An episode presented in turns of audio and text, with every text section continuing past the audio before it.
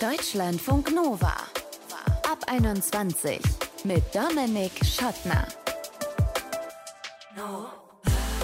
Schön, dass ihr dabei seid. Beim Sport, beim Sex, beim Filmschauen, auf der Bühne, sogar beim Arbeiten und erst recht beim Lesen. Wer in den Flow kommt, tut Dinge mit mehr Leidenschaft, es fällt leichter, es ist zwangloser, Seiten blättern sich von alleine um Kilometer auf dem Tacho, spulen sich von alleine ab. Ein richtig geiles Gefühl, dieser Flow. Aber aufs Lesen bezogen, wie kommt man eigentlich in diesen Flow und wie fühlt sich das da an? Das ist Thema in diesem Ab 21 Podcast. Antworten aus der Wissenschaft in Sachen Flow gibt es viele, vor allem aus dem Sport und der Arbeitswelt.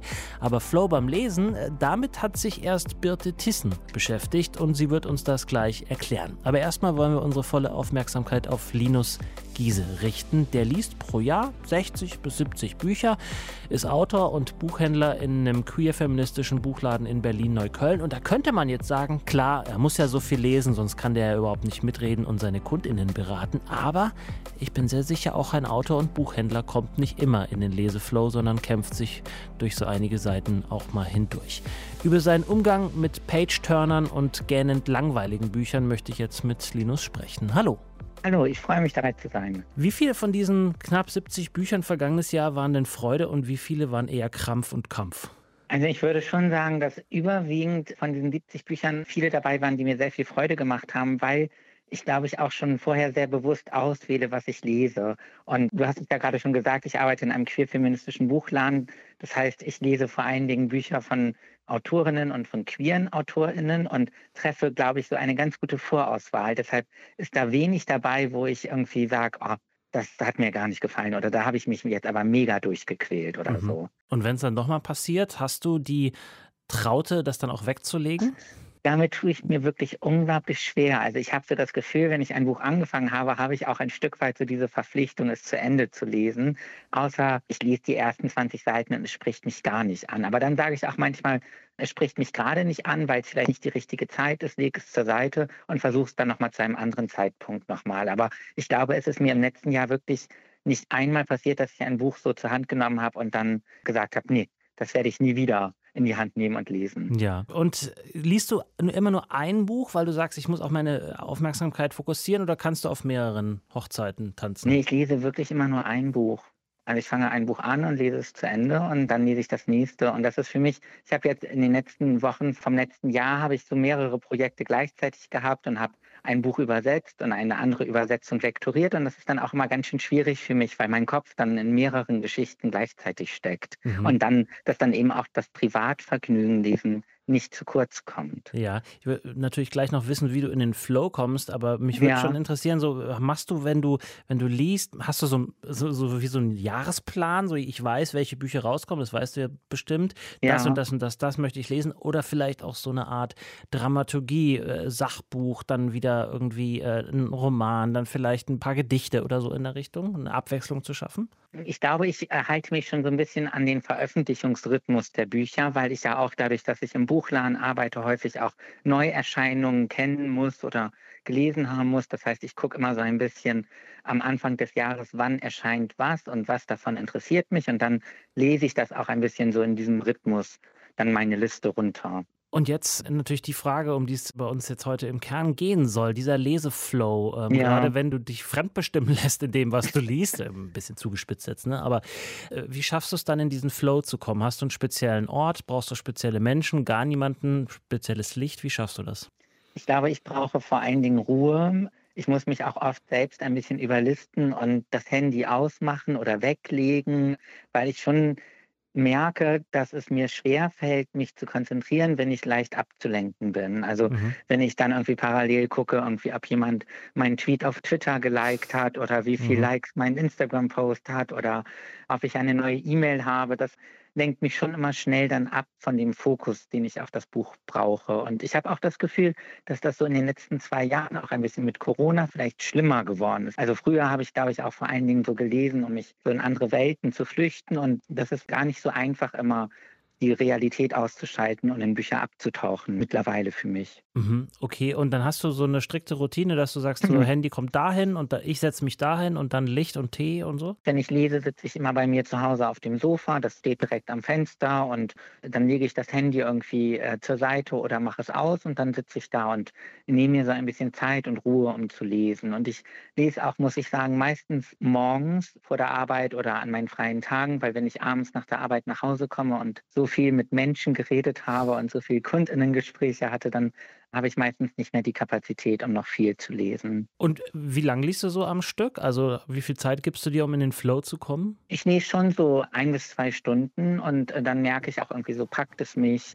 Manchmal kann ich auch gar nicht aufhören zu lesen und dann wird es dann doch länger. Letztens habe ich ein Buch fertig gelesen und wäre fast zu spät zur Arbeit gekommen, weil ich gedacht habe, das kann ich jetzt nicht zur Seite legen, bevor ich es beendet habe. Aber was für eine geile Ausrede für einen Buchhändler ist. Äh, Entschuldigung, ich musste leider dieses ich, Buch zu Ende lesen. Sorry. Ja, finde ich auch. Finde ich auch. Also sorry, dass ich zu spät gekommen bin, aber das musste einfach sein. Aber gilt also, doch, oder? Ja, finde ich auch. Also ich finde, das wird auch bei der Arbeit von BuchhändlerInnen unterschätzt, dass wir eigentlich auch noch sowas wie bezahlte Lesezeit bräuchten. Wie fühlt sich so ein Flow-Gefühl an beim Lesen? Schön, also einfach so dieses, die Welt um mich herum ausblenden und mich in das Buch hinein versenken. Das, das fühlt sich einfach immer wieder schön an und ich habe glaube ich, auch bei kaum einer anderen Tätigkeit dieses Gefühl, dann mich wirklich in etwas versenken zu können mhm. und dort dann ja richtig anzukommen. Und ich glaube, so am stärksten habe ich das Gefühl, ich mache immer, habe jetzt in den letzten Jahren immer einmal im Jahr Urlaub gemacht an der Ostsee in so einem ganz kleinen Ort, wo es keinen Internetempfang gibt. Mhm. Und da habe ich dann immer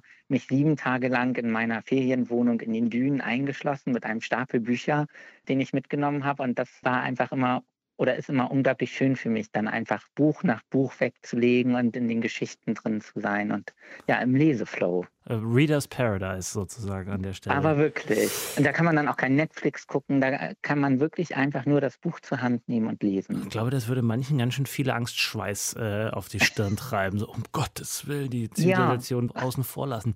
Aber kommst du in diesen Flow auch bei unterschiedlichen äh, Genres? Also jetzt mal angenommen, du würdest Thriller lesen, kämst du da genauso in, in Flow wie jetzt bei einem schönen anderen Roman? Ich glaube schon. Also ich muss ja auch sagen, ich lese auch ab und an Bücher, die ich halt hier im Laden nicht empfehlen kann. Also Bücher dann von heterosexuellen Cis-Männern. Und einer meiner Lieblingsautoren seit Jahren ist wirklich Stephen King. Und mhm. das gönne ich mir dann auch so einmal im Jahr, das neue Buch von Stephen King lesen. Und da komme ich auch genauso dann in den Leseflow und äh, gehe dann wirklich in dieser Geschichte auf und möchte wissen, wie es ausgeht und weitergeht und was passiert. Und ähm, das kann mich dann immer wieder begeistern. Du bist ja, habe ich auch anfangs gesagt, ja selber auch Autor. Dein Buch Ich bin Linus, ähm, da ist ja der Flow auch nicht ganz unwichtig beim Schreiben. Und Total. Alle AutorInnen, die ich kenne, hassen eigentlich Schreiben.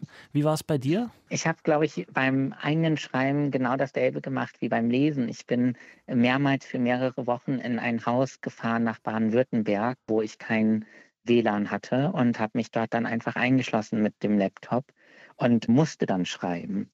Und das hat mir wirklich dabei geholfen, weil ich bin eigentlich niemand, auch wenn mir das ein bisschen unangenehm ist, das so als Autor zu sagen, aber ich bin niemand, der sich irgendwie gerne morgens hinsetzt und so sagt, ah, jetzt schreibe ich einfach mal etwas, weil ich so Freude daran habe. So, ich brauchte wirklich die Deadline, ich brauchte diesen Druck abgeben zu müssen und dann musste ich mir die richtigen Umstände dafür schaffen, dass es mir gelungen ist, das zu schreiben. Und dafür brauchte ich wirklich Ruhe und wenig Ablenkung.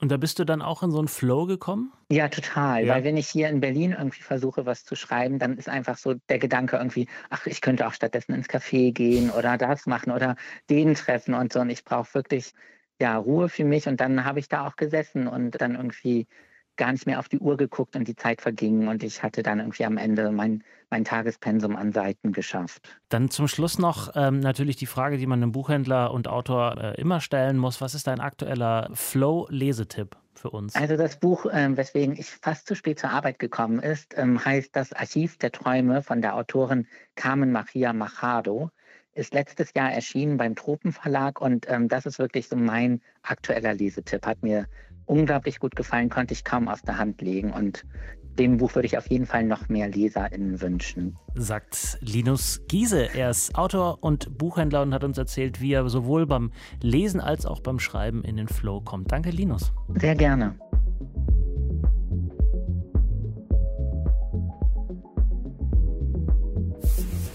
Deutschlandfunk Nova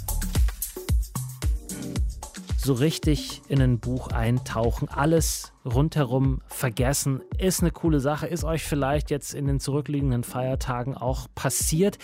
Aber es ist ja gar nicht so leicht, da reinzukommen. Die Dicke des Buches, der Inhalt, die Umstände, da spielt ganz schön viel rein. Was alles reinspielt, wie man in so einen Leseflow reinkommt, das weiß Birte Thyssen. Sie ist Psychologin und arbeitet an der Uni Hamburg und am Max-Planck-Institut in Frankfurt. Hallo Birte. Hallo.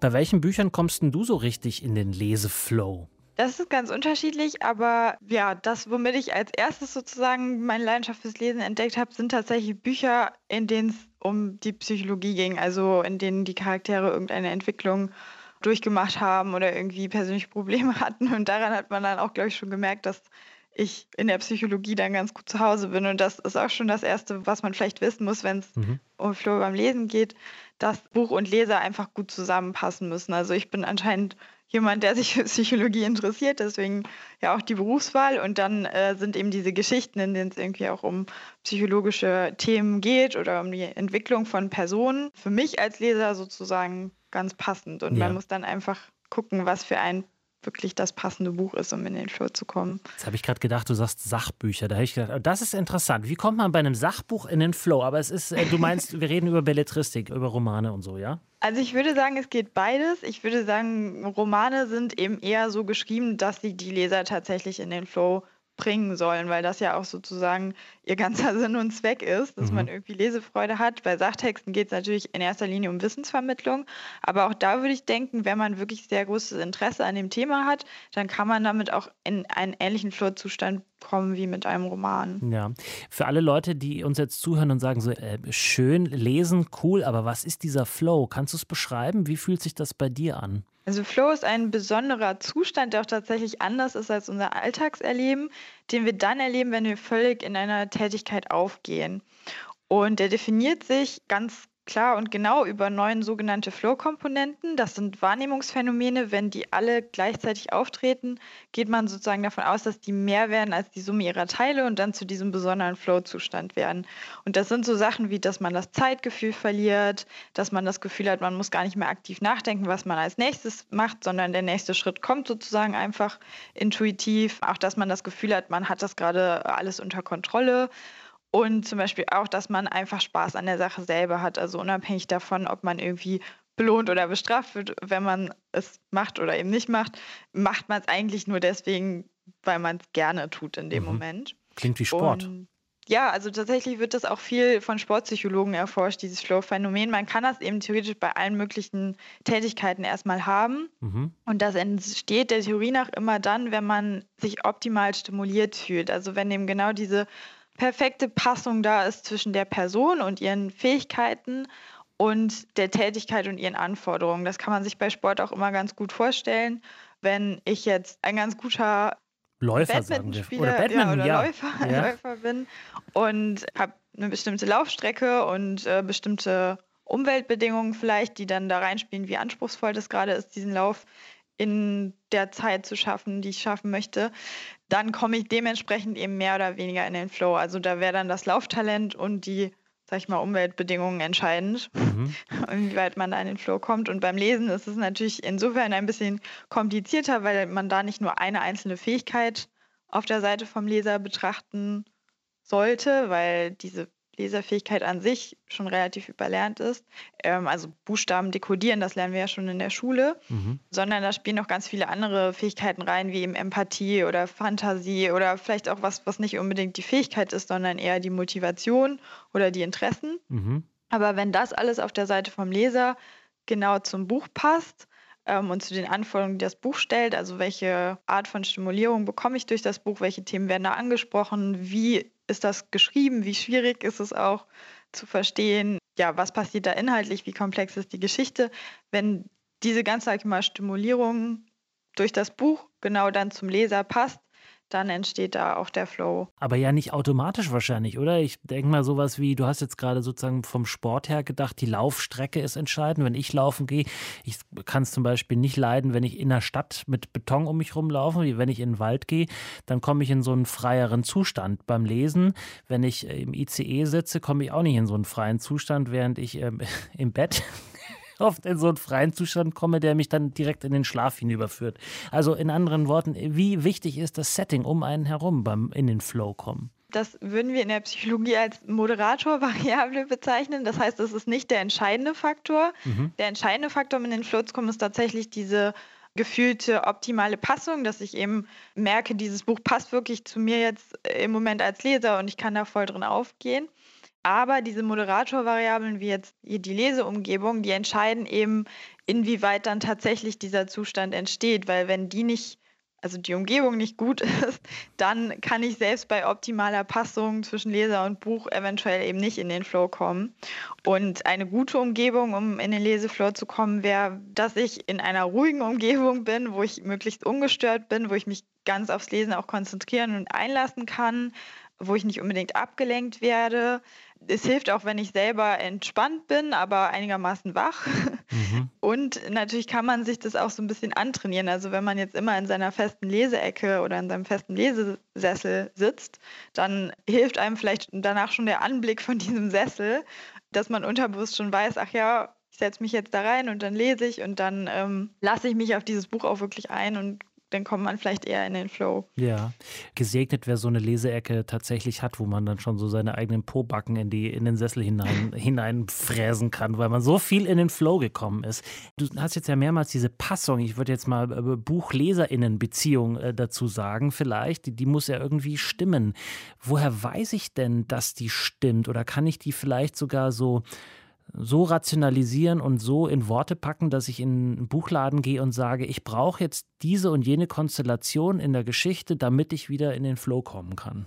Ja, also ich glaube, das Erste, was entscheidend ist, ist, dass das tatsächlich vom sprachlichen Niveau einigermaßen passt. Also wir haben Studien gemacht, wo wir die Schreibweise von ein und demselben Text bewusst variiert haben und das Ganze eben, sag ich mal, in einer schwierigeren Version präsentiert haben, in einer mittelschwierigen und in einer leichten. Mhm. Und da merkt man natürlich schon Unterschiede. Also je nachdem, wie gut ich auch eben bin im Textverständnis und im Lesen, kann es sein, wenn ich dann einen schwierigen Text lese, dass ich auch überfordert bin. Und Überforderung und Unterforderung sind sozusagen die Gegenteile vom Flow. Also man muss versuchen, dass man genau diese goldene Mitte erwischt, um in den Flow zu kommen. Mhm. Und deswegen würde ich sagen, ist immer der erste Schritt, einfach auch mal das Buch aufmachen und reingucken, wie es geschrieben ist und gucken, ob das vom Gefühl her passt. Und dann der zweite Schritt ist natürlich der Inhalt. Der kann natürlich auch mehr oder weniger zu mir als Leser passen. Mhm. Und da macht es, denke ich, Sinn, immer auch nach den eigenen Interessen zu gehen. Auch schauen, ob Themen vielleicht persönliche Relevanz haben oder ob sie bestimmte Motive von mir als Leser befriedigen. Also zum Beispiel, wenn ich jetzt gerade Stress im Alltag habe, dann suche ich mir vielleicht bewusst eher ein Buch, mit dem ich quasi aus meinem Alltag rausgerissen werde. Mhm. Aber generell kann man, glaube ich, sagen, sind immer die Bücher gut, zu denen man einerseits schon einen gewissen Bezug hat, weil man eben schon kognitive Schemata hat für die Sachen, die da irgendwie angesprochen werden für das Genre oder für die Situationen, in denen äh, um die es da geht. Aber andererseits, die eben auch was Neues und Unerwartetes bringen, damit dann einfach diese optimale Stimulierung entsteht, die dann zum Flow führen kann. Mhm. Und jetzt äh, als letzte Frage äh, noch die, mit der sich, glaube ich, ganz viele ähm, HörerInnen auch rumschlagen. Und ich habe mir die Frage beim Lesen jetzt zuletzt natürlich auch gestellt. Wenn ich jetzt nicht in diesen Flow komme, ist es dann in Ordnung, das Buch einfach wegzulegen und zu sagen, okay, ist nicht meins, damit komme ich nicht in den Flow oder wir versuchen es irgendwann anders nochmal miteinander? Also ich glaube, wenn man in der Situation merkt, man kommt nicht in den Flow, dann macht es auf jeden Fall Sinn, das Buch erstmal wegzulegen, weil ich glaube, das kann man nicht unbedingt erzwingen. Ob man es dann zu einem späteren Zeitpunkt nochmal versucht, ich glaube, da muss man einfach wirklich gucken, wie interessiert man ist, weil das Schöne an Geschichten ist natürlich, dass die sich auch immer weiterentwickeln. Und ich hatte auch schon Bücher, wo ich am Anfang überhaupt nicht im Flow war und mich dann ein bisschen durchgekämpft habe und am Ende ist dann doch noch Flow entstanden. Also ich glaube, ich würde es immer selber lieber nochmal einmal mehr versuchen, damit man nicht den Leseflow verpasst, aber ansonsten kann man sich ja auch immer einfach ein anderes Buch suchen. 40 Seiten habe ich noch vor mir. Und äh, bei jeder Seite werde ich an Birte Tissen denken. Sie ist Psychologin, arbeitet an der Uni Hamburg und am Max-Planck-Institut in Frankfurt. Und da hat sie den Leseflow untersucht. Wie kommt man rein in gute Geschichten und wird quasi von Seite zu Seite getragen. Ich danke dir, Birte. Danke. So, und jetzt wollen wir gerne von euch eure Page-Turner wissen. Welche Bücher bringen euch so richtig schön in den Flow oder vielleicht auf der anderen Seite, welche hättet ihr am liebsten schon nach der ersten Seite wieder weggelegt? Mail at deutschlandfunknova.de ist eine Möglichkeit, uns das mitzuteilen. Unsere WhatsApp-Nummer die andere 0160 91 36 08 52. Wir freuen uns auf eure Page-Turner-Flow-Geschichten. Ich bin Dominik Schottner, vielen Dank fürs Interesse, bleibt gesund und geschmeidig. Ciao. Deutschlandfunk Nova ab 21. Immer Montag bis Freitag auf deutschlandfunknova.de und überall, wo es Podcasts gibt.